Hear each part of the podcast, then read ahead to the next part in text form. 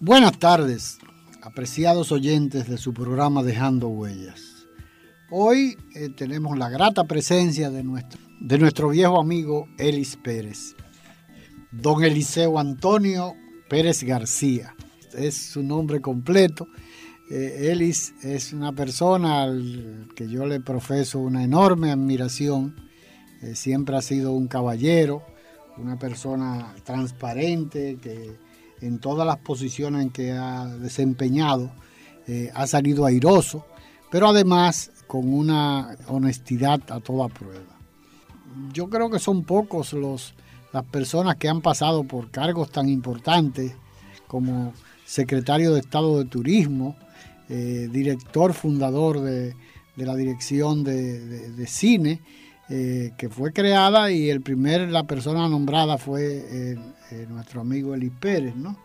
Eh, pero es un, comunicador en, el más amplio sentido de la palabra, un fabricante de historia al que uno pudiera escuchar por siempre, un lector empedernido que ha sacado de los libros de superación personal el mejor partido y un hombre que sabe ser feliz.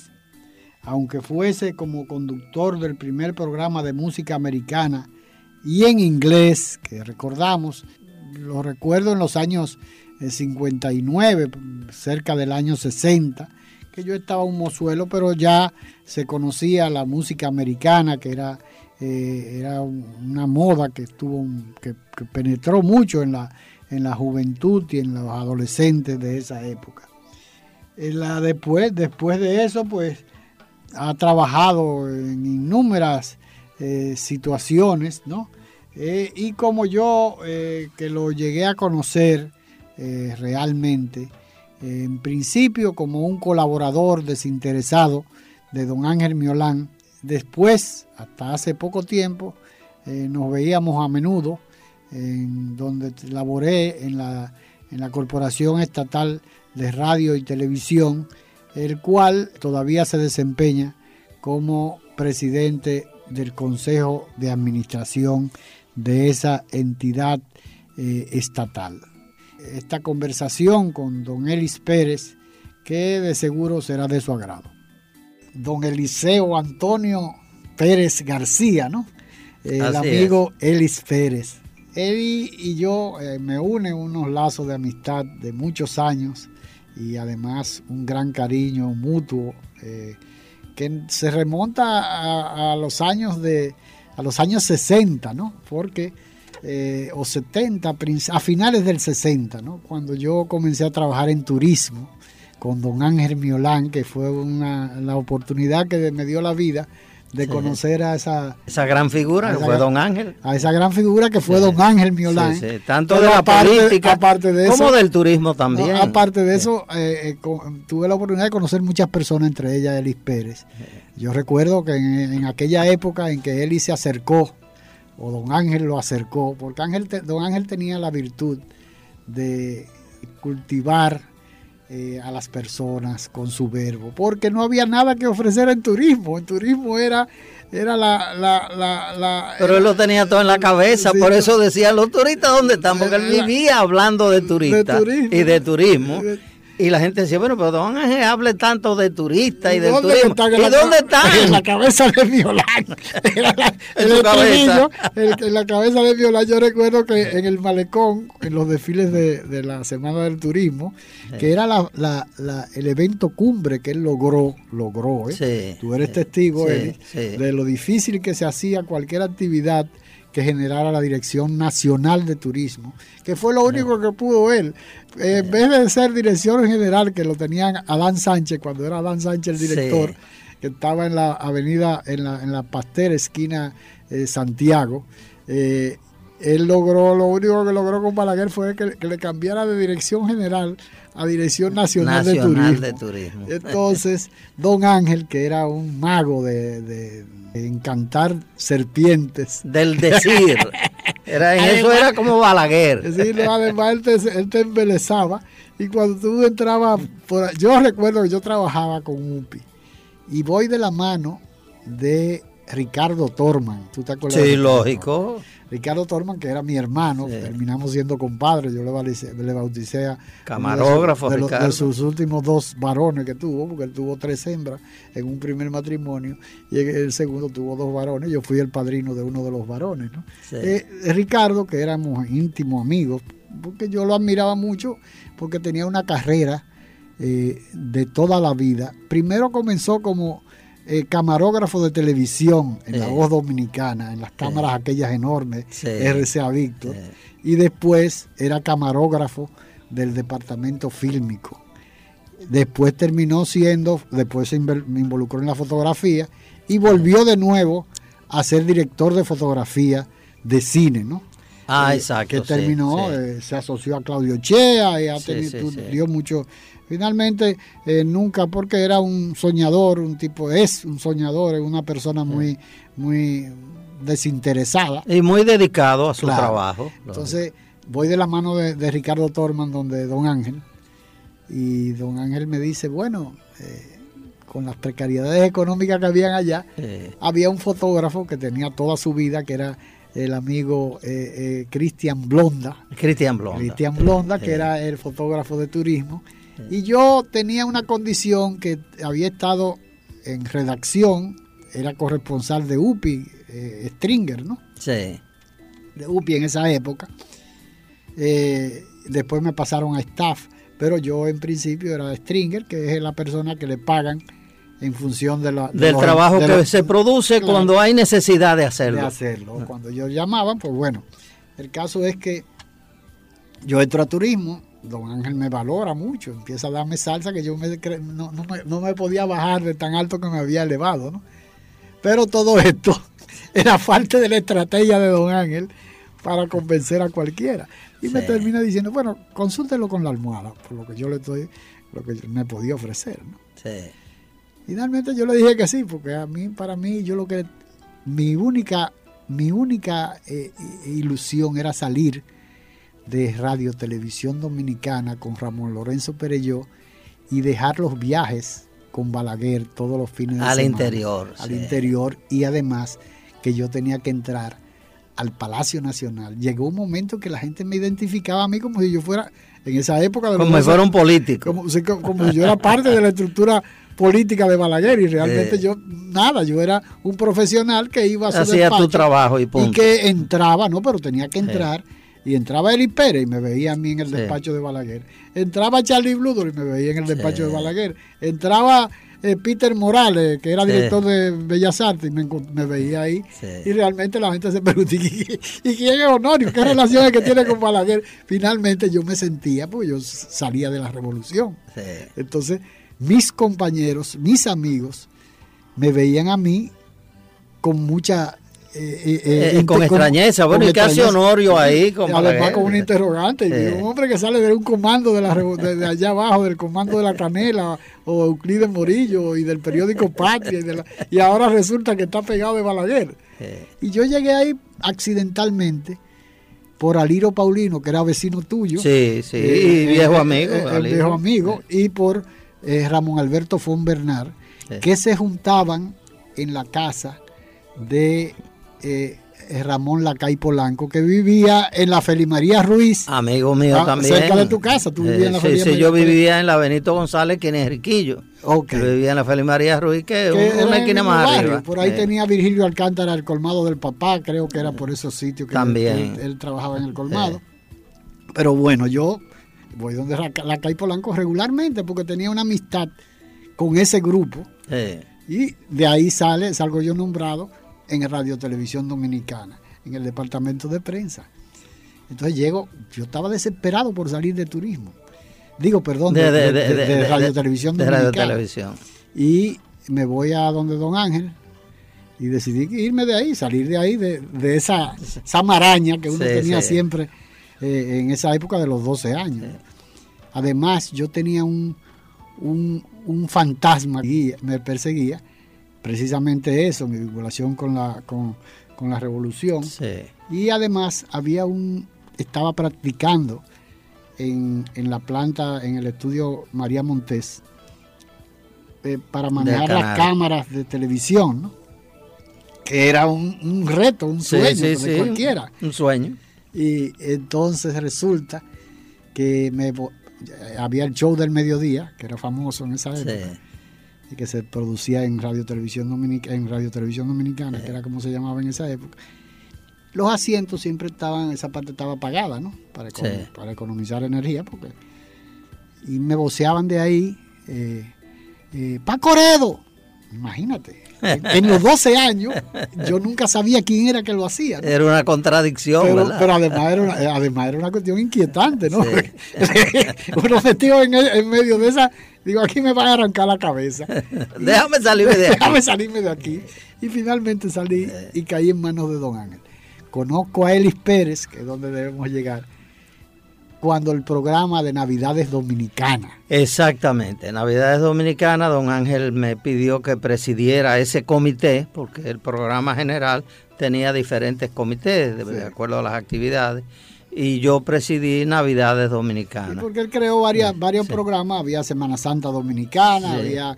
Eh, el dominicano el dominicano, ausente. el dominicano ausente que se premiaba eh, recuerda el dominicano 20 mil. Sí, sí, fue, los números fueron creciendo después, en la medida que pasaba el tiempo. pero, pero yo estuve con él ahí. Para mí fue una, una experiencia muy interesante porque don Ángel era el tipo de persona que siempre te podía enseñar por, por el tipo de vida que él había que él había llevado tanto aquí en su país como en el exterior pero además eh, había sido muy, actividad política. Muy golpeado por el hecho de que había sido PRDista. Estaba, entraron junto con Don Ángel, tú recordarás, eh, Antonio Martínez Francisco. Exacto, sí, ese fue eh, Brea Peña aquella decisión que hubo en el PRD, y Balaguer se los llevó. Claro, Balaguer se los llevó. Los acomodó. Los acomodó, a uno lo puso en finanzas, creo que fue a Martínez Francisco. Martínez Francisco, es correcto. Y a Brea Peña lo puso en Industria y Comercio. Industria y Comercio. Y así por el estilo. y don Ángela ya en la Dirección Nacional de que Turismo. Que todo el mundo lo veía como, nada, como una un regalo envenenado, ¿no? Porque era la la, la, cenicienta. Era la cenicienta de esas posiciones. que tenía casi ningún presupuesto y poco que hacer. Pero la diferencia con una persona, eh, un político de la condición de don Ángel Miolán, eh, don Ángel importantizó el departamento. Claro, y, y, además se, lo, se tomó su nombre para tirarse encima el desarrollo turístico del país. Así como tú decías que habían varios programas como Navidades Dominicanas, había la Semana del Turismo, que era la fiesta cumbre. Exacto, que eh, también la formó él. También habían los concursos de bellezas que él se él desplazó a, a, una publicitaria que se llamaba Mercurio, creo que era que se llamaba. Mercurio. no, Ramírez de la Mota. Ramírez de la Ramírez de la Mota. Que yo que es Ramírez de la Mota publicidad. O publicitaria Ramírez de la Mota, que era de Sí, que él, Ramírez de la Mota, era el que eh, manejaba, su, su, publicitaria y su concurso. Así su concurso de belleza. Pero tenía un inconveniente que era, un, era, era una. Eh, él estaba manejando eso a su, a sus, de acuerdo a sus intereses, ¿no? Sí, a sus criterios y llegó a un punto que estaba desacreditado, que difícilmente una. ¿Qué te digo? Una Aide Curé, por ejemplo. Sí, sí, sí. Difícilmente iba a participar en un concurso de, de, mi República Dominicana o mis azúcar o mi café, que eran los tres, los tres lugares que se premiaban, sino eh, en esas condiciones, con una persona así, porque tenía la fama de que, eh, nada, había unas debilidades que él aprovechaba de las, de las jovencitas y de, la, y de las inquietudes de crecimiento económico que pudieran tener para él eh, eh, satisfacerlas. ¿no? Entonces, don Ángel se propuso, eh, me decían que fue una, una, iniciativa de Balaguer, que había llegado a, oída, a oídos de él la situación de los concursos de belleza y de la que las representantes dominicanas en el exterior, que parece que tenían mucha alegría, ¿no? Y él no le interesaba esa que había que rescatar, eso. Entonces eso fue uno de los darle un nivel adecuado. Uno de los programas eh, que, que, que, Miolán importantizó. Que Ángel Miolán también importantizó. La, reina del concurso de belleza. Pero además también creó Eli, el, eh, Turismo del Caribe. ah, que fue otro concurso aparte, que también fue, era parte de la contribución de, la promoción turística. A partir de ahí había participaba Miami, Centroamérica casi completo, eh, parte de... sí, porque esas representantes iban a los otros diferentes concursos en representación del país. Así que había un, un valor representativo y promocional para el país con esas figuras. Sí, no, y, de ahí incluso eh, eh, fue, ya habían echado la plataforma para, la, para que se celebrara aquí eh, Mis Universos. ¿Tú recuerdas, Eli? Sí, sí, que, tú y yo, digo, trabajábamos juntos, trabajé yo con, con, con Golf and Western, con, con Cinema, Cinema Dominicana Corporation, que era la compañía que estaba manejando la, la, la, presentación de, de, mis universos, aquí creo que era, ¿no?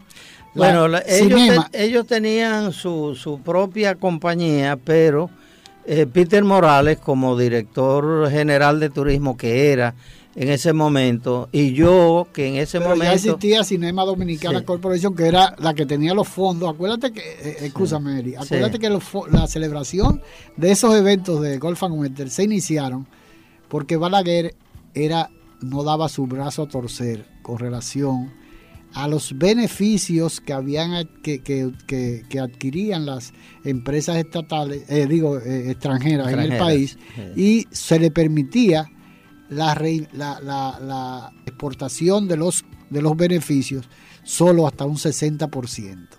El otro 40 había que reinvertirlo. Había que reinvertirlo en el país. En el país. Era así. Es correcto, es correcto. Vamos a una pausa y continuamos en un instante conversando con Elis Pérez.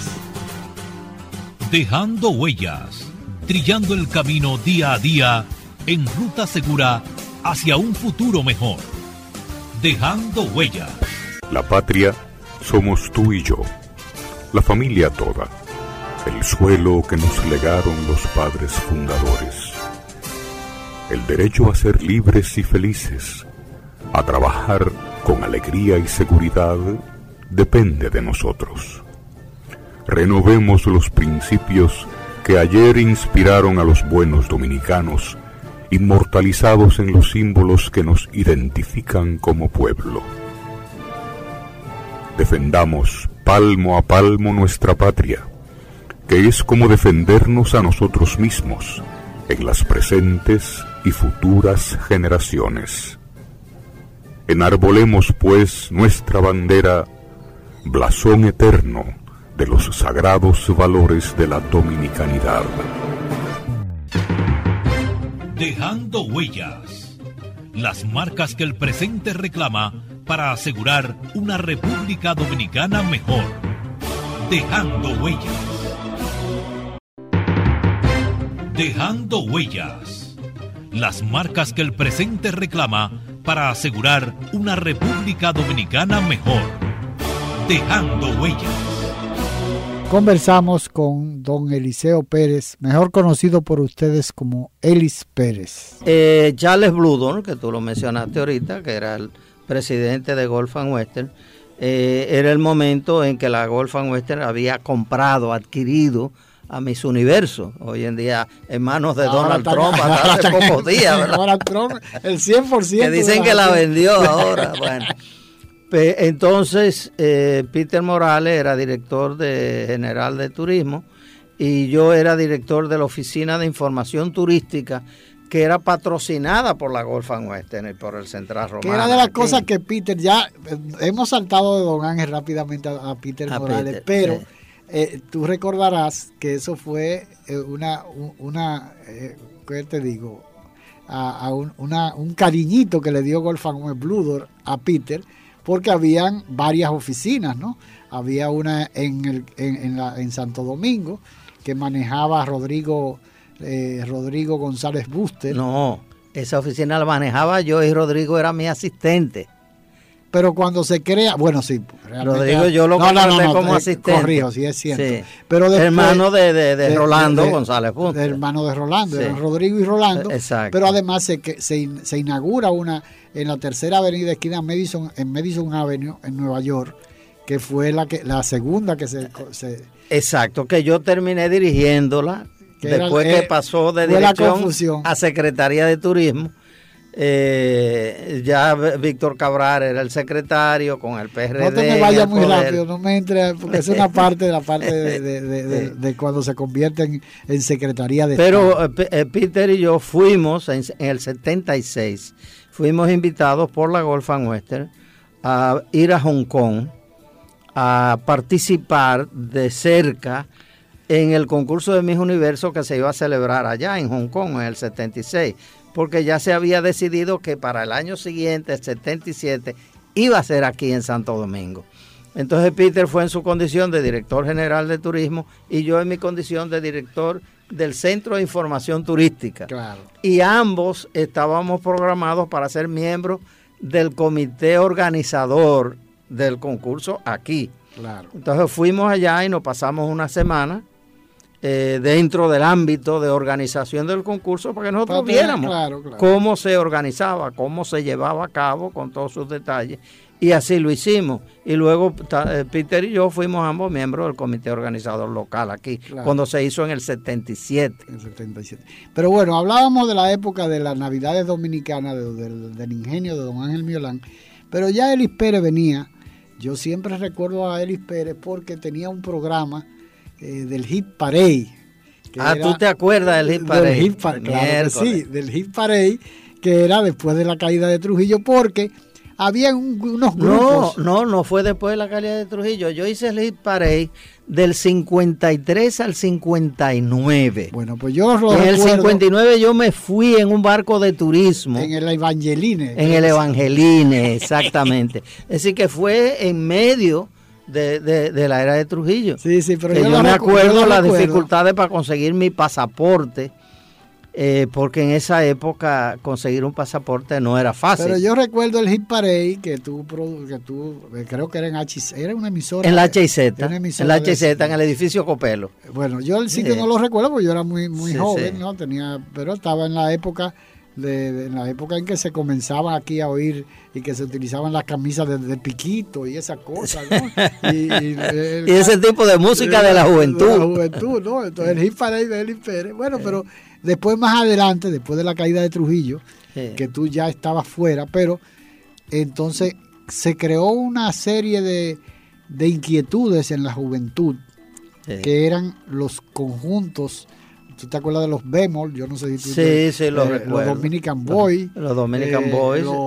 Eh, habían varios, habían como cuatro o cinco más grupos de, música de rock, ¿no? Exacto, constituida por músicos dominicanos. No, pero además era la juventud. Yo le, comentaba, le decía en estos días a René Alfonso en una conversación que él era parte él era cantante de uno de esos de grupos, uno de esos grupos, sí, de, los, de los Happy Boys. De los Happy, Boys. Que era de Walterio Cole. Walterio, Walterio, Cole. Walterio y su historia. Entonces, eh. en esa época, lógicamente, pero después de la, eh, cuando comienza la revolución, claro, todo eso. Pero yo, yo eh, me fui en el barco en el 59 y regresé a principios del 63 yo puse mi renuncia cuando conseguí la licencia para poner una emisora, que después le puse el nombre de Radio Universal. Pero yo consigo la licencia como en octubre, noviembre del 62. Y pongo mi renuncia allá en Miami a la compañía de los barcos, que no me querían dejar ir. Eh, y yo tuve que enseñarle mi, mi, mi, mi, telegrama que decía que me habían otorgado la frecuencia. Digo, yo tengo que irme porque mire, ahí dice que si yo no la pongo en el aire en seis meses, pierdo esta e-, autorización. Así que yo tengo que irme. Entonces me dijeron, bueno, pero tú sabes que un, un, un cruz director es una condición muy especializada que tú no lo consigues de hoy para mañana. Yo digo, bueno, cojan el tiempo que ustedes necesiten, pero que no sea muy largo. Y efectivamente en enero del 63 ya yo estaba aquí y, ya yo tenía mi, el inicio de mi organización para armar la emisora y que tuviera en el aire en esos seis meses. Porque yo quería que era de verdad eso, que las leyes se cumplían así. Pero yo siempre recuerdo además, eh, cuando tú llegabas de regreso en esa época, que ya estaba funcionando Raintel. Entonces tú ibas a la hora del moro a veces Exactamente. Eh, nada, era un atractivo. Yo había conocido a Rafael Solano en Radio Televisión Dominicana, porque yo una vez fui a un programa de aficionados. Porque yo oía a la voz dominicana. A la voz dominicana, sí, porque yo oía que los domingos, eh, cerca del mediodía, estaba este programa con los aficionados a, ser artistas. Le tocaban la campanita. Entonces le tocaban la campana. Y a los que no le tocaban la campana, le daban una funda con muchísimas cosas. Y dije, oye, yo quisiera una funda de eso. Una, una, una, una, una miniatura de Queen Anne, Y le daban pan de Kiko y, y, sudorina eh, para el eh, mal olor elimina. Eh, y qué sé yo, cuántas cosas. Y, meta del, del bolonoto hermano y cosas de esas. Entonces yo fui, yo cantaba en el baño y yo creía que yo cantaba bastante bien. Digo, por lo menos la, la campana no me la tocan. Y efectivamente yo fui, y ahí conocí a Rafael Solano. ¿Pero tú cantaste en inglés? Yo canté en inglés. Claro, sí. Cuando yo le digo, Solano me dice, ¿qué tú vas a cantar? Digo, Don't let the stars get in your eyes. Dice, oh, en inglés. Digo, sí, en inglés. la canción de Perry Como. Sí, sí. Entonces me dice, no me la sé, tararéamela. Entonces yo le taratata, tararara, tararara, Entonces él fue cogiendo ¿eh? y hicimos la canción y no me tocaron la campana, me dieron un Y desde entonces yo soy amigo de Fello Solano. Ah, qué, interesante, pero después, bueno, yo recuerdo que cuando tú regresas... Entonces él hizo la hora del moro allá en el, en cuando tú regresas, que yo por eso me acuerdo del nombre perfectamente, del Evangelín, eh, era el, el, crucero que hacía eso, eh, eh, que, donde tú, que salía de Miami a todo el Caribe y venía aquí a Ciudad y tú anuncias que había dejado el Evangelín, pero para era una cuestión como tan extraña, una persona que viene y deja una cuestión de... Es que era algo raro para la época. Entonces, Y qué era lo que hacía, ¿no? Que el director de crucero, ¿y eso qué es? ¿Qué es lo que... Pues, y realmente había una época, porque te voy a decir una cosa, ¿eh? La Feria de la Paz y Confraternidad del Mundo Libre. Yo no sé si tú viviste esa, esa sí, sí, sí. Yo trabajaba eh, cuando, se, se organizaba la feria, yo trabajaba con Sutherland Tours, que era una agencia de viaje de un americano que se llamaba Long Sutherland, que estaba situada en el lobby del viejo Hotel Jaragua. Entonces, cuando deciden hacer el Hotel Embajador, para alojar a los que vendrían a, la feria y el Hotel Paz. Porque recuérdate que construyeron no solamente el, Hotel Embajador y el Paz, sino a donde está el Hotel Angelita. Ese fue el hotel provisional, le llamaron. El hospital sí, que, era donde estaban las con vocación de convertirse los, en hospital. Técnicos, los técnicos que estaban trabajando en los diferentes hoteles que se estaban construyendo, vivían también ahí se alojaban ahí porque vinieron una serie de italianos, y, los yeseros y cosas de esas, porque en esta época aquí no había tanto, eh, no se conocía tanta tecnología como para... Y el, el, Hotel Embajador lo hizo una, una compañía norteamericana, si mal no recuerdo, se llamaba Merrill Chapman, la compañía norteamericana. Y entonces yo comienzo, eh, estoy trabajando con Sutherland Tours, la agencia de viajes, y la persona que vino con el grupo nuevo del Hotel Embajador, que iban a manejar el hotel, iban a manejar el Embajador, el, Hotel Paz y el Jaragua también, que era un hotel del Estado. Eh, el encargado de música y espectáculos se llamaba Donald Bryan.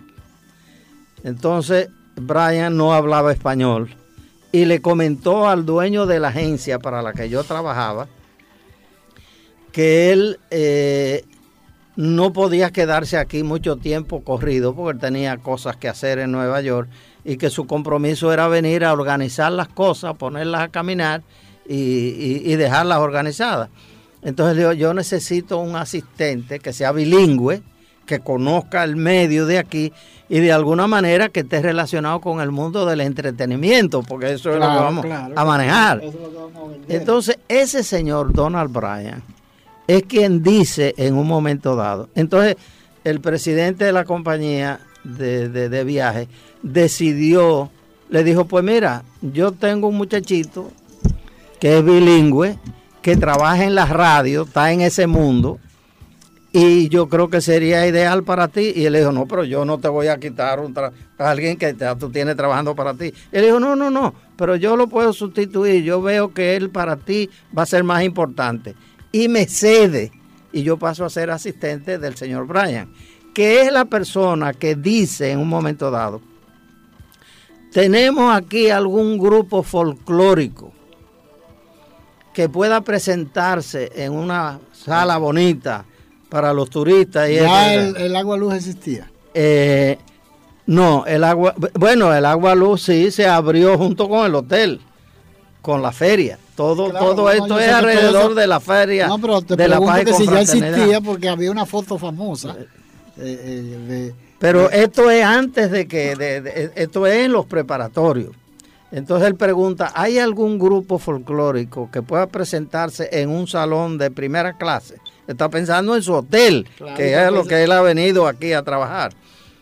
Entonces, eh, ¿cómo se llama? El señor Copelo, que fuera, que era un dominicano que fue asistente de este grupo especialmente de Robert Christian Berry, que fue el presidente de esa compañía y que había conocido a Trujillo en algún momento previo. Y por eso eh, vino aquí. Eh, entonces, Jerónimo Copelo, Jerry Copelo, le dice, bueno, aquí hay grupos folclóricos estaba el grupo de, ¿cómo que se llamaba? Caramba, que de Fradique Lizardo, ¿no? No, eh, eh, previo a Fradique. Había de Black René Carrasco. René Carrasco. Y dice, bueno, aquí hay un grupo de René Carrasco que es muy conocido, que hace buen trabajo, pero no es un grupo de salón. Es muy, eh, es muy típico, muy de terraza, no de salón. Entonces, él dice, bueno, pues si no tenemos un grupo de salón, tenemos que crearlo. Así, bueno, pues hay que crearlo. Y así se comienza a hacer la gestión que responde Casandra Damirón y dice, pues yo vengo de familia de folcloristas, mi tío Rafael Damirón ha escrito libros sobre eso. Entonces ella asume ese compromiso y crea el grupo de Casandra, que es donde yo conozco a Francia, a mi mujer eventualmente. Porque ella, ella, ella bailaba. En Francia llegó a bailar en el grupo de Casandra y ahí yo la conocí. Entonces, bueno, eh, Cassandra se resultó ser luego la madrina de nuestro matrimonio. Y el padrino fue el barítono. Eh, en Pellerano. No, no. Eh, eh, el de Mao. sí. ¿Cómo se llama? Que, sí, que su hijo es percusionista. percusionista, sí. que tenía la emisora de Mao allá. bueno, ahorita lo recordamos. Entonces, eh, así se crea el grupo. Aquino. Aquino. Así se crea el grupo de Casandra Damirón, que fue extraordinario y Casandra hizo un trabajo, formidable. Eh, creó una nueva escala para el folclore nacional. Además se refinó eh, el conocimiento que tenía René, René Carrasco.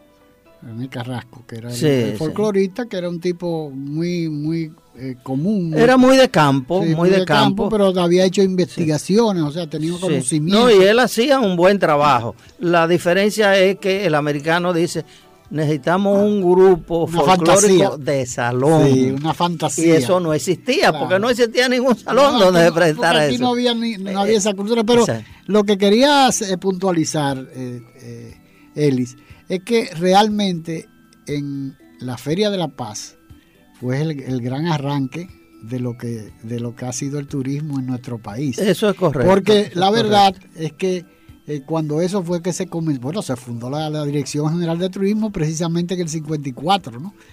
Cuando se funda la, la Dirección General de Turismo.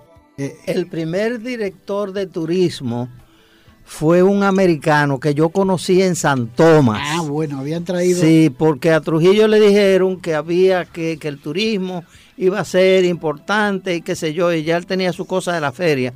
Entonces él dijo, bueno, ¿y a quién nombramos ahí? Y no apareció una sugerencia de un dominicano que tuviera las condiciones. Y alguien sugirió a este americano y él lo nombró yo eventualmente en los barcos conozco a este hombre que trabajaba con la compañía naviera que le daba servicio a mi compañía de barco. Cuando yo llego a San Tomás, él me dice, mire, usted sabe que yo fui el primer director de turismo de su país. Digo, no me diga. Y efectivamente, después lo pude comprobar. Y el primer dominicano que dirigió la dirección de turismo es Carlos Pellerano. Ah, sí, Carlito Pellerano. Carlos Pellerano. Pellerano López Penja. Ese mismo, de la familia de los dueños del listín. Sí, él fue director de publicidad de, del listín en sus inicios. Yo comencé trabajando con él. Yo recuerdo, eh, Carlito Pellerano, decían, que fue... Carlito Pellerano. Eh, bueno, después se fue a vivir a Miami. Cuando yo estoy con la, con la compañía de, de viaje en el Hotel Jaragua, el viejo Hotel Jaragua, recuerdo como ahora cuando vino Varig por primera vez al país, la línea aérea brasileña, y el presidente de Varig tiene que interactuar con el director de turismo del país y queda impresionado con él. Y le dice, ven acá, yo necesito una persona como usted para que me dirija las operaciones nuestras aquí en República Dominicana. dice, ¿qué, ¿cuánto gana usted como director de turismo? Y él, entonces Carlos le dice, lo importante no es cuánto yo gano. Lo importante es que al jefe, que no, que al jefe no se le renuncia. y yo no puedo pensar en renunciarle. Entonces él le dijo, pues mire, yo le voy a pagar el doble, sin que usted me diga, de lo que usted le están pagando ahora. Y yo voy a hablar con Trujillo. Y así lo hizo y lo contrató. Entonces Carlito Pellerano fue el primer director de Varig Airlines en, en, la ciudad Trujillo de entonces, que comenzó las operaciones, la, línea aérea. Después él se fue a Miami y siguió su carrera de, del mundo turístico y hotelero. Eh, después él fue presidente de, de, Costa Sur, de Casa de Campo, la operadora. Ah, bueno, sí, él después volvió, sí, Casa de Campo. Que después Víctor Cabral lo sustituyó a él eventualmente en esa posición. Entonces, Elis, eh, vamos a una pausa y continuamos en un instante. Eh, vamos a, para, para, entrar ya en otra etapa de, los aportes que ha hecho eh, Elis Pérez al turismo dominicano. Dejando huellas, trillando el camino día a día en ruta segura hacia un futuro mejor. Dejando huellas. La patria somos tú y yo, la familia toda, el suelo que nos legaron los padres fundadores. El derecho a ser libres y felices, a trabajar con alegría y seguridad, depende de nosotros. Renovemos los principios que ayer inspiraron a los buenos dominicanos, inmortalizados en los símbolos que nos identifican como pueblo. Defendamos palmo a palmo nuestra patria, porque es como defendernos a nosotros mismos en las presentes y futuras generaciones. Enarbolemos pues nuestra bandera, blasón eterno de los sagrados valores de la dominicanidad. Un mensaje de Dejando Huellas, su programa de la tarde. Dejando Huellas, las marcas que el presente reclama para asegurar una República Dominicana mejor. Dejando Huellas. Dejando huellas. Las marcas que el presente reclama para asegurar una República Dominicana mejor. Dejando huellas. Conversamos con don Eliseo Pérez, mejor conocido por ustedes como Elis Pérez. Elis, después que sale Miolán, que ya la etapa el del desarrollo turístico se comienza a ver en nuestro país, ¿no? Se comienza a notar ya un, no un crecimiento, porque no se puede hablar de crecimiento, pero ya se comienza a ver la creación de, eh, la, entidad eh, de la infraestructura turística del Banco Central, que eh, comienza a manejar fondos Se crea la ley 153 de, de, de, incentivo de apoyo, al, incentivo al desarrollo turístico, y ahí es donde realmente eh, comienza todo. Eh, sin que, como tú dijiste ahorita, la Feria de la Paz del 55 realmente fue un showcase, fue una gran tarima para que el país se proyectara hacia el exterior y eso para que adquiriera conciencia de lo eso es una realidad. aquí vino el, show del Lido de París que era mucho decir en esa época. Oh, eh, y, otras luminarias y una, un paquete de estrellas de cine que cruzaron por aquí en esa época precisamente porque iban a los carnavales de Río. Y Varek hacía escala entre Nueva York y Río aquí en Ciudad Trujillo en la época. Claro. Entonces yo conocí una cantidad de artistas en, esa, en esas condiciones. La feria fue un puntal importante para el lanzamiento de origen del turismo dominicano, pero donde realmente se puede decir que se llevó a cabo una obra que fue la primera contribución al turismo internacional como tal, fue el desarrollo del Hotel Jaragua original. El Hotel Jaragua se concibió para que terminara de edificarse a finales de 1943. ¿Por qué? Porque en el 44 el país iba a celebrar el centenario. de su independencia en febrero 27. Entonces alguien le trajo a Trujillo eso con tiempo a su atención y él dispuso que se construyera el Hotel Jaragua. Porque aquí no había un hotel de categoría. No, no había un hotel de categoría, que ya La Habana tenía el Nacional, que se había abierto en 1929 en La Habana, Cuba. Y eventualmente Puerto Rico tiene, eh, desarrolla su Caribe Hilton. Y esos tres hoteles, el Nacional en, Cuba, en La Habana, el Caribe Hilton en San Juan de Puerto Rico y el Jaragua eh, en Dominicana, son los tres puntales caribeños de la gran hotelería. Entonces aquí realmente la construcción del Hotel Jaragua es lo que le da una nueva categoría al país como destino potencial turístico. A mí no se me olvida, porque trabajé ahí un tiempo con la agencia de viajes, que cuando tú entrabas al hotel, después que tú entrabas por la independencia, porque tú tenías la entrada de la independencia y la entrada desde el malecón, pero la entrada de la independencia era la más usada. Eh, y es a, través de la cual tú llegabas al lobby y al registro del hotel, entrando por la independencia. Entonces, cuando tú ibas a entrar al hotel, a la derecha, entrando, tenías la placa que decía, era de Trujillo eh, diciembre 1943, Hotel Jaragua, que yo A mí nunca me olvida eso. Yo he visto escritos por ahí que dicen que fue en tal fecha. Yo que pues, ese hotel se abrió en diciembre de 1943 y yo recuerdo la placa que así lo consignaba en la entrada del hotel. Pero, eh, y, parece mentira que después de tú haber estado trabajando en el Hotel eh, Jaragua, en, te dio la oportunidad después de la revolución de abril, que quedó desbaratado prácticamente el hotel. O sea, estaba en un total abandono. Sí, sí, sí. Tú fundas ahí la Radio Universal. Radio Universal. Bueno, yo la fundo antes de la revolución. Yo eh, recibo mi licencia en el otoño. Pero no estaba en el Hotel Jaragua. Del 62. No, no, no existía la emisora. Yo lo que tengo es una licencia. Tengo que armarlo todo. El permiso. Sí, entonces yo me pregunto, eh, ¿dónde la voy a situar? Entonces yo pensé, digo, bueno, ya yo había trabajado en el hotel. Claro. Cuando, con la agencia de viajes. Digo, qué mejor que en un sitio como el Hotel Jaragua, sería formidable. Entonces hablé con el hotel de la posibilidad de instalar mi estudio ahí.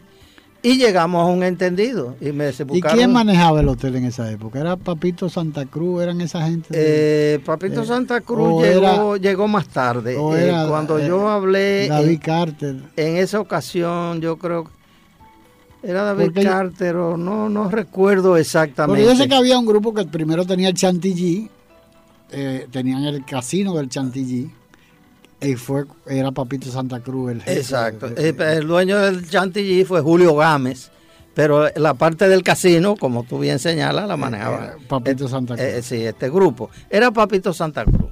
Entonces yo conseguí que me asignaran un, local en la parte de atrás del hotel, no en la parte frontal. Yo no necesitaba estar en el frente, ni, en el lobby, ni nada de eso, sino en un sitio en el hotel.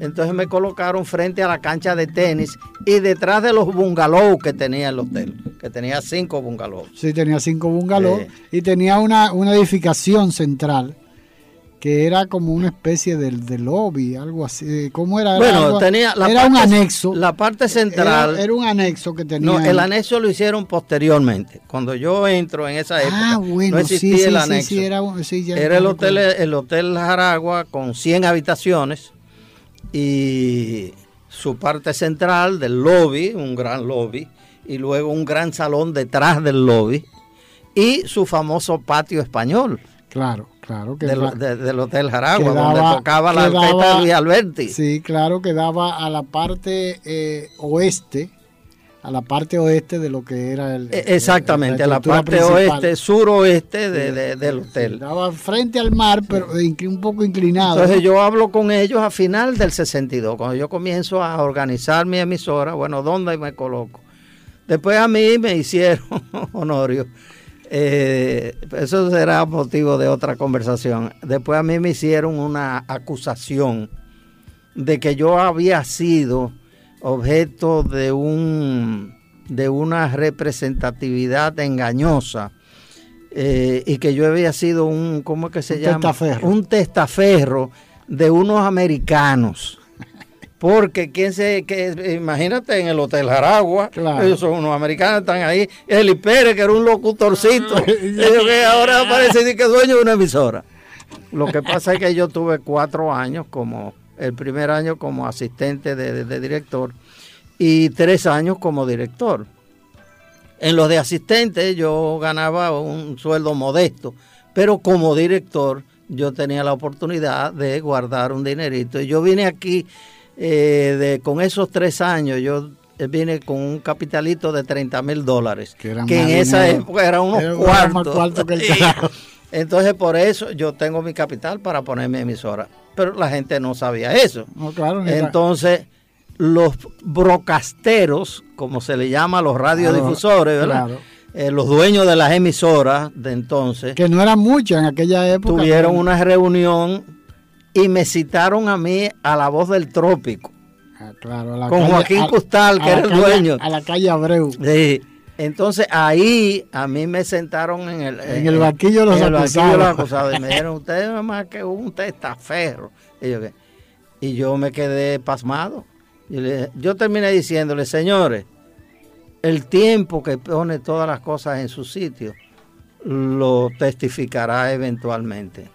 Yo no soy testaferro de nadie, esto yo lo he hecho con mi propio esfuerzo, con mi propia eh, economía, eh, y, eso ustedes se van a enterar porque todo se sabe. Bueno, pues al año ese mismo grupo me pidió que yo fuera el primer presidente de, la asociación, no de Adora, la asociación de, de emisoras del Distrito Nacional que luego se junta con la de Santiago y se forma Adora. Pues yo fui el presidente de la asociación de aquí. Mira, para que tú veas que Mira qué satisfacción, me dieron ellos. Claro, claro, claro está. Y yo creo que esas son de las cosas, por ejemplo, hay veces que uno lee, a ti te, condecoraron, con la orden de Duarte Sánchez Jiménez. Sí, el presidente Fernández. Yo creo que, con un grupo de radiodifusores, precisamente, que, incluía a Frank Hatton, a Pupo Cordero del HIG, que fue el, dueño del HIG, y otros muy meritorios radiodifusores dominicanos. Pepe Justiniano seguro estaba Pepe Justiniano, eh, eh, Bienvenido Rodríguez de la Z también eh, fue condecorado en esa ocasión. De manera que sí, ese es un magnífico recuerdo. son de, esas cosas que uno debe sentirse satisfecho, porque además a muchas personas se le, se le olvida, volviendo a turismo, que eh, Ellis, que llega y se involucra en, la promoción turística eh, a través de Navidades Dominicanas y después se involucra en lo que fue los centros de, promoción turística y nada, ya era parte del, desarrollo turístico del país y termina siendo secretario, de, Estado de, Turismo. Yo lo recuerdo muy bien porque tú sustituiste a Víctor Cabral, creo que fue, ¿no? Como secretario. Como secretario, como secretario Ahora, déjame decir. fue el segundo, en este caso, Elis Pérez fue el segundo secretario de Estado de turismo, de turismo cuando se convirtió, se llevó a la categoría de, de Secretaría de, Estado. de Dirección General a Secretaría de Estado. Dirección Nacional. Pues eh, fíjate que a mí me llama un día mi gran amigo y compadre Mario Emilio Pérez. Claro que viene pasado mañana, vamos a conversar. Cogiéndolo suave, ah, pues lo vas a coger suave con él. Entonces Mario Emilio, mi viejo amigo, muy querido, un día me llama y me dice, Elis, te estoy llamando porque en el partido que acababa de ganar las elecciones en el 78, don Antonio Guzmán Fernández, en el partido eh, se están teniendo las discusiones, formándose los grupos de las diferentes actividades y resulta que en turismo hay muy poca gente con, experiencia. Y yo sugerí tu nombre y fue aceptado. Queremos saber si tú aceptarías integrarte a la comisión de turismo que, se está armando para, me dice, porque de ahí va a salir el director.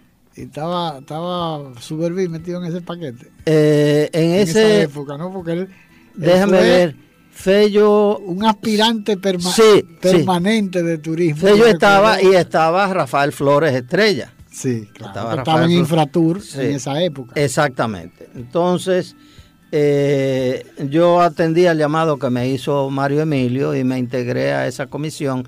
Y eventualmente eso me llevó a ser tenido en cuenta por don Antonio Guzmán para considerarlo, considerarme un potencial director de turismo que se habría de convertir en secretario porque en el programa de gobierno del PRD estaba la creación la, conversión de la dirección en Secretaría de Estado. Entonces, eh, eso me llevó a mí en un momento dado, cosas que pasaron, me llevó a mí al inicio del gobierno eh, a poner una, hacer una comunicación pública de media página en los tres periódicos de la tarde, que a saber eran en ese momento eh, última, hora, última hora, el, nacional, de siempre, la noticia. y la noticia que era el, el, Benjamín de los periódicos de la tarde. Y yo puse, lo, lo escribí esa mañana por las circunstancias que se dieron y eso hizo que el presidente Guzmán me mandara a llamar. Eh, me acuerdo que me, llamó don Héctor Inchautegui. Inchautegui. Me dice, Eli, eh, Héctor Inchautegui. Oh, don Héctor, ¿cómo está usted? Dice, mira, el presidente Guzmán te quiere ver. Digo, ah, caray, eh, ¿y cuándo usted cree que yo debo ir por allá? Me dice, Eli, ponte un flu y coge para acá.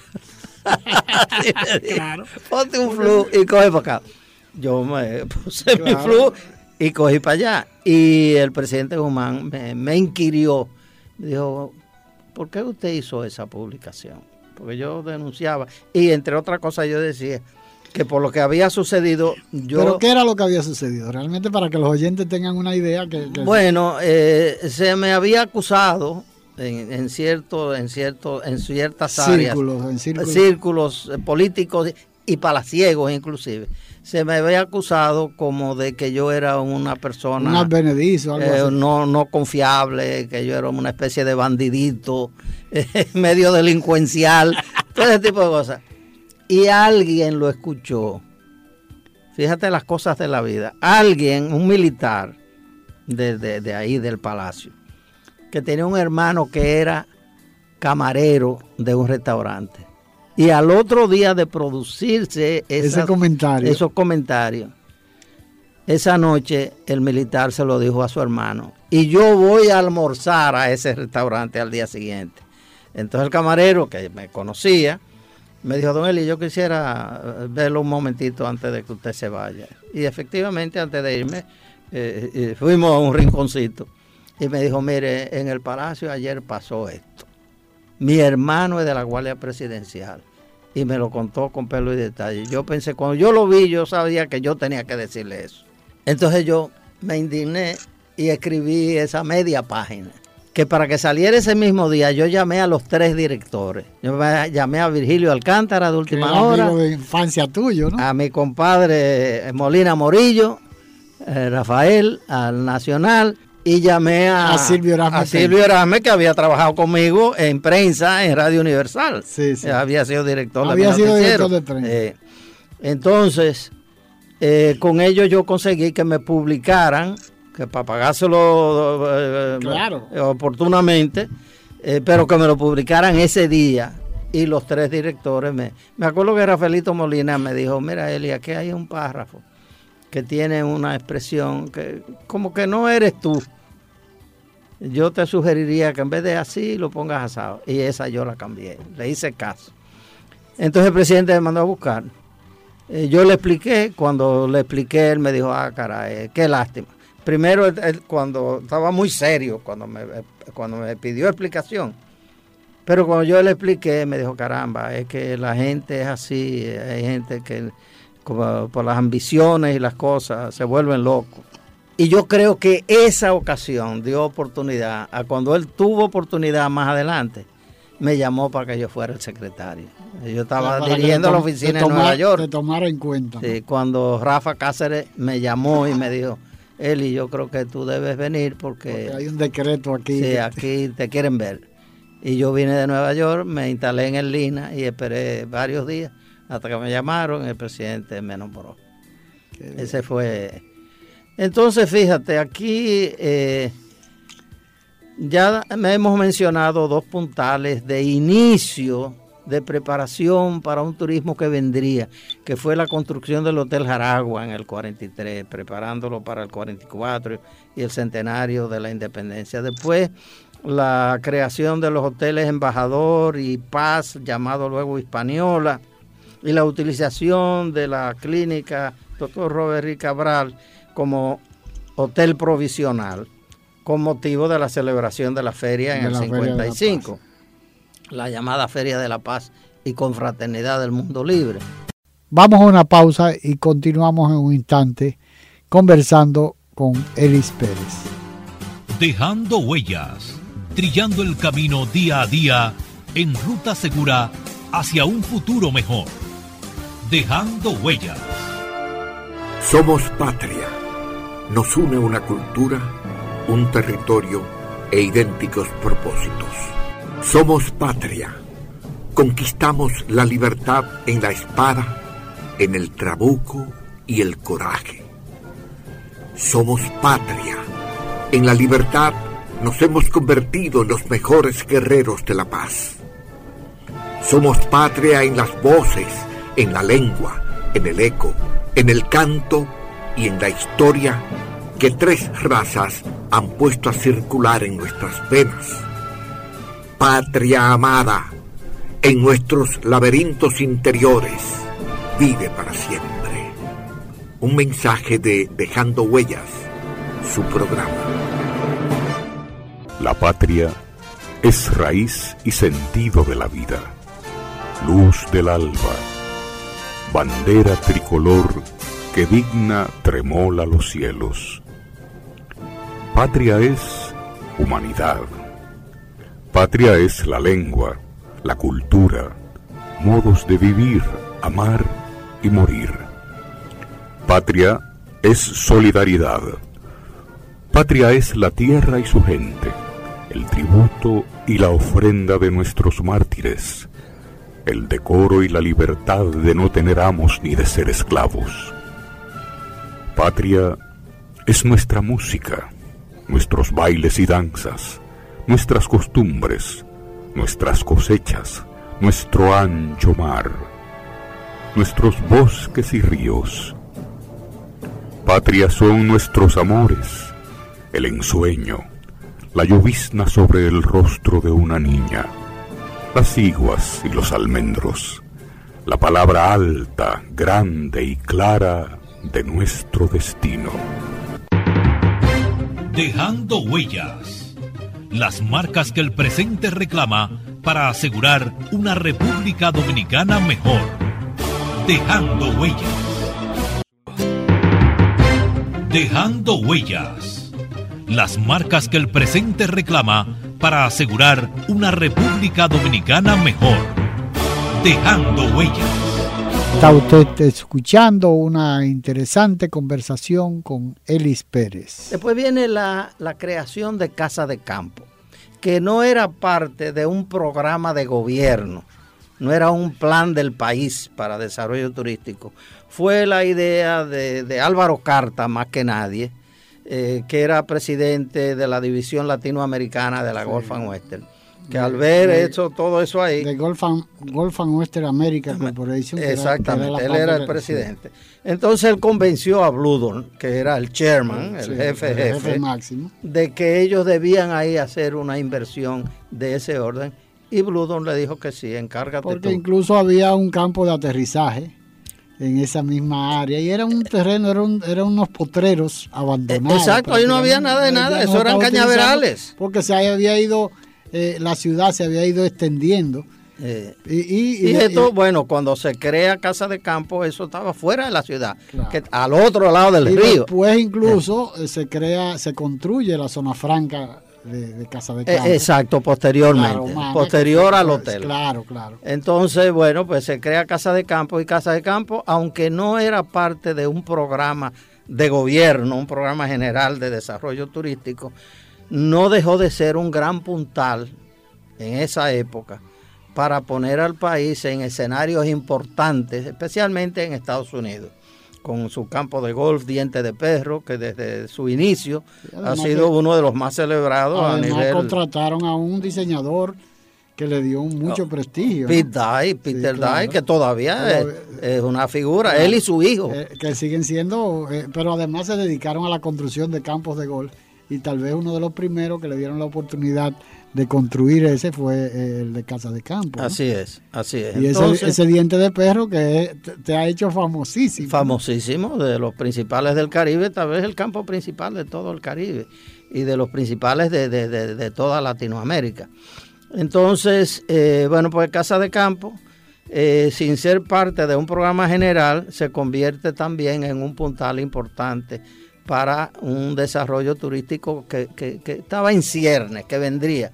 Y finalmente lo que le pone la tapa al pomo es la ley 153, que crea los incentivos a la inversión para el desarrollo turístico, resultado de los estudios que se, mandaron a hacer por, eh, por indicaciones del Banco Mundial y del Banco Interamericano de Desarrollo, que dijeron que ellos estarían en disposición de aportar los capitales, los recursos financieros que fueran necesarios para ese lanzamiento turístico, porque el país tenía todas las condiciones para entrar. Yo, recuerdo el primer estudio que se realizó de desmendar aquella, aquella, que fue con un financiamiento conjunto de, migraciones europeas que creo que participó en eso, de, ahí que había una participación española, fue donde se, constituyó la compañía, este, el consorcio Edesmendar, que eran Armentero y una compañía española. Española. Y también participó la Sogreal de Francia. La Sogreal. La Sogreal de Francia, que fue la que... Y la Shankland Brothers de, Shankland Rock. Rock. algo así era, ¿no? Yo recuerdo porque eh, yo tú trabajé... Y, y ahí se arma todo lo que viene a ser eh, el tinglado general del lanzamiento de República Dominicana como destino turístico vacacional playero. Claro, porque además se identificaron los cinco polos turísticos de, que, se suponía que iban a, implicar el, mismo desarrollo. El primer, el primer polo turístico eh, lo era, yo recuerdo que eh, con la Chaclan Cock, creo que era que, hicieron el levantamiento, ¿no? Eh, se hizo una, una pues, muchísimo tiempo volando en helicóptero para la identificación de los diferentes polos turísticos. Y el polo número uno que se identificó fue Boca Chica. Boca Chica. Eh, eh. Pero en Boca Chica los intereses socioeconómicos de la época, es decir, los ricos de la capital, no, no, facilitaron que eso se diera. Y el gobernador del Banco Central, Fernández, era, era, Diógenes Fernández, Diógenes Fernández, tuvo que desplazar... Eico Cruz, que era el director de Infratur. De Infratur. Pero fue una, digamos, una decisión de, del sí, claro, del gobernador, sí, porque eh, la autoridad máxima. No se puede en el número uno. Bueno, ¿cuál es el número dos? Puerto Plata. Vámonos para Puerto Plata. Y ahí surge Ahí fue donde surge Puerto Plata, el desarrollo y entonces del ahí se Da el, el, el, inicio del turismo vacacional playero en el país. y eh, luego viene la figura de eh, Frank Rainieri en el este, que plantea el desarrollo de la zona, que nadie lo tenía en cuenta ni en mente, y él se aparece con todas estas ideas, con su grupo de, los norteamericanos, que fueron los que pusieron los capitales iniciales, y Frank con su dedicación y su visión. Claro, bueno, finalmente pues se desarrolló. Fue una, situación de un visionario, porque yo recuerdo, y tú también debes recordar muy bien, que a propósito de Casa de Campo, porque el gran problema que había, eh, yo recuerdo, para no ir muy lejos del asunto, que con la identificación de los polos turísticos, lo primero que se identificó fue precisamente eh, la Bahía de las Águilas, que era impresionante, y esos gringos y esos ingleses se volvieron locos porque querían desarrollar una playa en la capital con unos espigones, precisamente para eso que viene la Sogreat, que iban a crear una serie de espigones en el malecón, pero se encontraron con el inconveniente de la cuestión de salubridad, porque toda la las aguas negras de Santo Domingo, desembocan, en ese malecón. Entonces eso lo invalidó. Es correcto. Y se fue todo eso a, Casa Alcará. Pero el caso es que después siguieron caminando y llegaron a Boca Chica como el polo número uno. Pero se olvidaron, borraron. Yo recuerdo que fue un gran conflicto. Eh, aquí vinieron muchísimos técnicos. Yo tenía acceso a muchísimas cosas porque don Ángel en esa época fue todo eso la, gran sí, mayoría fue, director del 70 al 74 en esa época fue cuando se cosieron todo ese tipo de cosas eh, que venía aquí eh, Pacochaga y Felipe, que, era director de, turismo. Fue ministro de, turismo, ministro de turismo y le había dado un gran apoyo y le cogió un gran aprecio a don Ángel. Y fue quien consiguió parte de los primeros fondos que vinieron de un fondo de migraciones europeas de Europa. el caso es de todo eso, que cuando comienza la idea de, Boca Chica y que comienza Casa de Campo, tú recuerdas los líos que se armaron con eh, la construcción del aeropuerto del Este, que Central Romana quería que fuera en Batey Cacata Bateica Cata, que era la primera opción, además era Golfa Muerte. Pero se encontraron la, la, la, la, provocación de un carajito que era Frank Rainier, que se le opuso. Entonces buscaron un punto intermedio, lo iban a hacer en, en Higüey. Se iba a hacer en Higüey y entonces el gobierno, Balaguer dijo que no había dinero para eso. Entonces ahí es que Fran y su entonces, Entonces cuando Don Antonio, pero ya se fue en el 78, 79, 80, 79, 80, que viene, Fran le, le vende la, la porción de terreno al Club Mediterráneo. Al, Club Mediterráneo. Y entonces aparece el, el, francés este que lo Eso fue en el 79-80. Sí, era con don Antonio, porque con don Antonio, entonces el, cuando le venden a la, porción, que era donde estaba ubicada, eh, eh, el, primer, el, primer, proyecto de Frank, que era, era Punta Cana Beach and Resort, que era como se llamaba eso que eran apenas eh, seis cabañas con, que se convertían en 12 habitaciones porque se dividían por el medio era algo a una casa club. Era algo muy simple y Fran le vende eso a los franceses, a los franceses del club mediterráneo. Entonces, este señor, que era el presidente del club mediterráneo, que era un, yo no sé, está de capa caída, que no se menciona casi aquí. ¿eh? Eh, el club no tiene ya la misma condición sobresaliente que tuvo en su época que eh, se identificó como el número uno en ese orden de cosas, un sitio donde tú ibas y no tenías que usar dinero. Claro, yo y, recuerdo, todo estaba incluido, tú prepagabas y te olvidabas del resto. Pero ya, con buena cocina, buenos vinos y buen entretenimiento. Sí, porque estaba todo incluido. encima de una playa. Estaba todo incluido. Y unos espectáculos fabulosos que presentaban.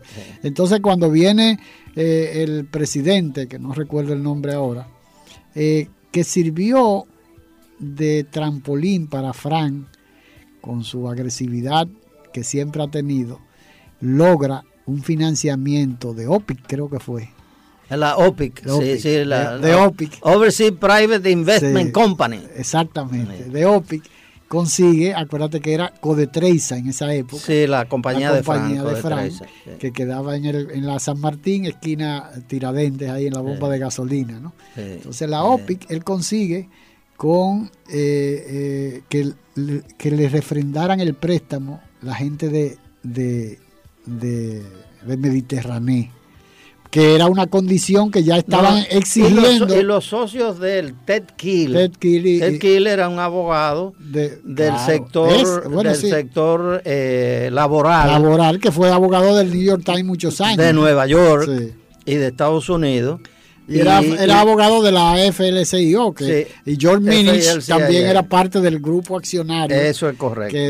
Entonces, ese grupo avala esas, esas, e, esos préstamos. Esos préstamos de inversión para hacer un aeropuerto que parecía un atrevimiento de marca mayor incluso yo recuerdo que, eh, porque antes él logró con, con don Antonio Frank, porque él no era muy, muy, él, muy eh, Balaguer no le, no le demostraba mucho cariño a, a Fran, al grupo de Fran. Eh, tal vez no sé por qué, si era por sus relaciones, no sé, pero el caso era que no había una, una empatía entre, entre, entre Fran Rainieri, que era el líder de, ese, de, ese, de esos proyectos, siendo un, jovencito, eh, y Balaguer. Cuando sale Balaguer del poder, entonces don Antonio que él llegó a acercarse a don Antonio, le, le construye la carretera que comienza por otra, eh, eh, entrando por otra banda, por la otra banda, otra banda hasta Verón, hasta, hasta llegar allá a, Punta Cana, ¿no? que él construye la otra, el otro trecho, porque antes había que ir a Punta Cana cruzando por Macao y Ubero Alto. sí, sí, no, y era un cruce entre los cañaverales. Claro, y era de, una, manera muy, muy artesanal. Claro, era, una época, era una aventura. era una aventura yo salía de aquí a las 2 de la tarde y llegaba ya a, las 9, a las 10 de la noche, ¿no?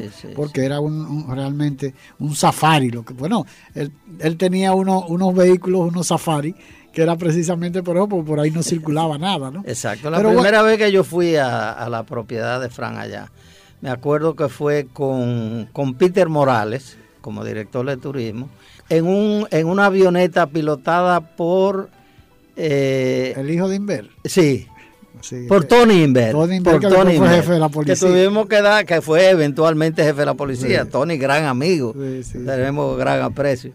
Eh, me acuerdo que tuvimos que dar un par de vueltas al llegar para asegurarnos que no había ni vacas, ni toros, ni otros animales. Era, en medio de un potrero. En el sitio donde nos íbamos a tirar. Que, era un campo de aterrizaje lo que había. Pero bueno, el asunto es que toda esta, esta estas andanzas dentro de, lo que, de lo que ha sido el turismo, y yo creo que eh, eh, todavía no se le ha reconocido en su justa medida a don Ángel Miolán Reynoso esos aportes. Bueno, habemos, habemos algunos que sí y yo soy dentro de ellos. Yo siempre eh, le tuve gran aprecio y gran admiración a don Ángel. Estuve cerca de él en sus años finales, de él y su familia. Eh, y siempre, siempre lo demostré, ese, ese aprecio. Eh, porque él era muy merecedor. Claro, Don Ángel está en los libros nuestros de, de la promoción de nuestra condición como destino turístico de manera imborrable y además yo creo que él, él sin saber de eso, porque eh, eh, él no sabía nada de eso. pero como buen político, él hizo su gestión, la que le tocaba hacer. Su papel, y eso lo hizo bien. Claro que sí, pero además como político, pero desconocido. Yo recuerdo que llegó a meterse, eh, se le metió un capricho, una, una cuestión de un proyecto que había Puerto Cristal, ¿Tú te acuerdas de Puerto Cristal? Allá en, en, en, en, Heterobalsa, en, lo que es Pepillo Salcedo. y unas ferias regionales que hacía precisamente pensando porque él era de Dajabón, ¿no? Sí, sí, Entonces él quería también, dentro del desarrollo turístico, incluir, creo que el, punto, el, el polo turístico número 5 el obligó casi que se lo dieran a, Montecristi, al moro de, Montecristi, ¿no? Precisamente pensando en el desarrollo turístico de su Que ese es un área a cuyo momento deberá llegar, porque hay playas muy atractivas en la zona que yo conozco. Claro, ¿no? Y el mismo Etero Balsa, incluso ahí hay un parque nacional, el Parque Nacional de Etero Balsa, que es donde están los, los, los, eh, eh, hay una crianza de manatí que es donde, donde desoban y hay una, una, una sí, hay playa y hay, otros detalles y hay otros detalles están los bubíes en, la, en los en los en los en los puntos en las esa parte que hay, los siete, los callos, los, los, callos, siete, hermanos, están, por ahí, está el, morro, la playa de alrededor del, morro. Además tenemos Osvaldo Virgil allá en Montecristo. Ah, toda, la, gran, la montaña, la montaña noroestana. Era, no, ese era Guayubín Olivo. Era Guayubín, que, que, era también desde esa zona, ¿no? Eh, Guayubín era así. Era de Mao, de, de, Mao de, de, uno de esos, de esos sitios. Pero también está Marichal, ¿no?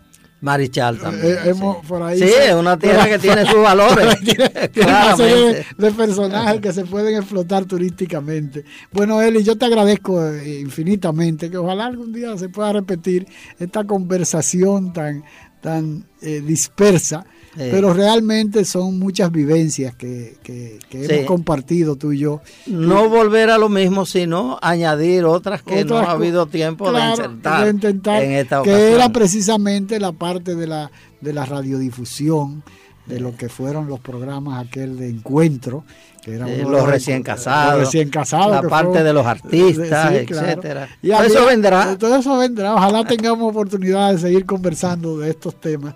Pero la verdad que te agradezco infinitamente este tiempo que me ha dedicado, que es un privilegio poder contar con personas como eh, don Eliseo Antonio eh, Pérez García. Pérez García. Conocido como Elis Pérez. Como Pérez, ¿no? Pero la verdad es que yo, además, una persona que de seguro eh, esa, esas cosas que, que salieron a flote de esas, esas, esas acusaciones, entre comillas, ¿no? Que la verdad que, porque en nuestro país es, penoso, toda la persona que tiene, que triunfa, una persona que viene de, de, de, de, zonas, de, sectores humildes de la capital, de Villa Francisca, ¿no? De Villa Francisca. Sí, bueno, yo soy originalmente nacido en Santiago. Ah, pero a los 10 años vine a la capital. Ah, pero tú eres ibaeño. Yo soy ibaeño y aguilucho. Ese es uno de los secretos mejores guardados. yo pensaba que tú eras de, de Villa Francisca. Yo vine a los 10 años. Porque amigos amigos comunes precisamente siempre me decían, no, él es de, de, Villa Francisca. Bueno, que pasa que yo llegué aquí a la calle Altagracia, esquina Ravelo. Claro. Ahí era donde vivía papá con su nueva familia. Ah, pues tú eras vecino de Fonbernal. Cuando yo llegué, sí. Tú eras vecino de Fonbernal porque yo recuerdo a, a, a Fonbernal sentado en una, en una silla recortada de, de la puerta de la casa, ahí en la, en la José de Ravelo, ¿cómo se llama? José de Jesús Ravelo. Ravelo? Sí, José de Jesús Ravelo, la, calle Ravelo. Aquella hay una Ravelo que por aquí, por Villajuana, pero ahí la José de Jesús. La Jesús Ravelo, no, pero esta es la, la, Ravelo, es la de Villa Francisca, que ahí está es la división entre Villa Francisca y San Carlos. Y San Carlos. Y San Carlos. Entonces nosotros tuvimos un tiempecito ahí y después nos mudamos a la Benito González, esquina Enriquillo ya plena Villa Francisca. Claro, claro. Y eventualmente, cuando yo estoy en el barco, mi familia se muda de ahí, de la Benito González Riquillo, a la Caracas 136, en la cuesta entre la Altagracia y la del Monte y Tejada, que por ahí cruzó el coronel Francisco Camaño Deñó hacia el puente en el 65. Ah, ah, claro, claro, sí, Yo estaba ahí en la casa. En la casa en esa época. Bueno, Eli. Entonces, bueno, ni hablar, Honorio. Nos juntaremos en cualquier momento. Ojalá podamos disfrutar de esta rememoranza. Para mí ha sido de gran complacencia también, un amigo como tú de, todas las épocas. Eh, que sea como sea, tarde o temprano, siempre nos encontramos y nos juntamos. de cualquier manera. Con el aprecio de siempre. Agradeciendo haber estado con nosotros, se despide de ustedes dejando huellas esperando poder contar con su audiencia en un programa más de Dejando Huellas, bajo la dirección y producción de Honorio Montaz.